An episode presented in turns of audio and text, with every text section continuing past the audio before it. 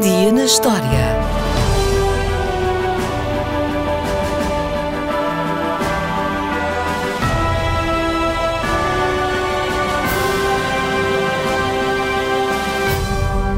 Foi a 4 de janeiro, 46 anos antes de Cristo, que Júlio César derrotou Tito Labieno na Batalha de Ruspina. Esta foi uma das mais importantes batalhas da Guerra Civil que César venceu na sua caminhada até ao poder total em Roma. Caio Júlio César chegou ao mundo precisamente 100 anos antes de Jesus. Mas, ao contrário da crença popular, é muito improvável que ele tenha nascido de cesariana. Embora o procedimento já existisse na época, era apenas realizado como último recurso quando não havia mais nada a fazer a não ser salvar a criança, porque, regra geral, era fatal para a mãe. Ora, não foi o caso. César tinha quase 50 anos quando a mãe morreu. Antes disso, aos 20 anos, César resolveu ir estudar para Rhodes, um notável centro de aprendizagem na Grécia. Só que no caminho, o seu navio foi sequestrado por piratas e quando os piratas estabeleceram um preço para o seu resgate, César passou-se da cabeça, porque achou que o pedido do seu resgate era insultuosamente baixo e insistiu para que exigissem uma quantia maior. Os piratas não disseram que não e César lá foi libertado.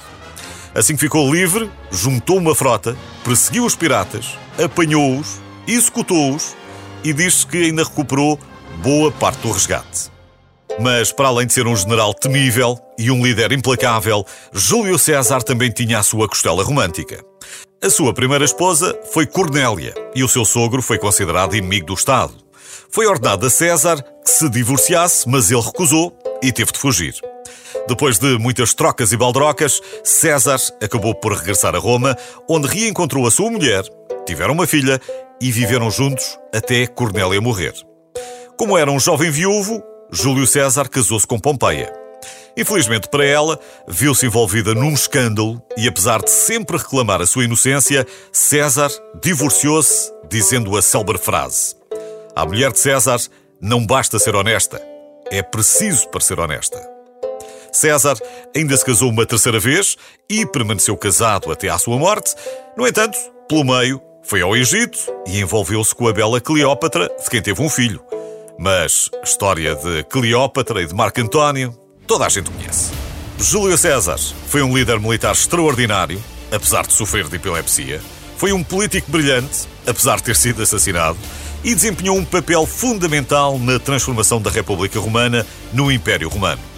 No meio de tudo isto, e muito mais que ficou por dizer, o grande Júlio ainda inventou um calendário com o seu nome, claro, baseado no sistema solar.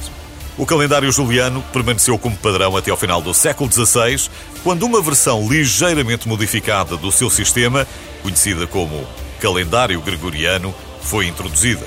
É o calendário que usamos até hoje. Quando falamos de Júlio César, é mesmo caso para dizer Vene, Vide, Vice.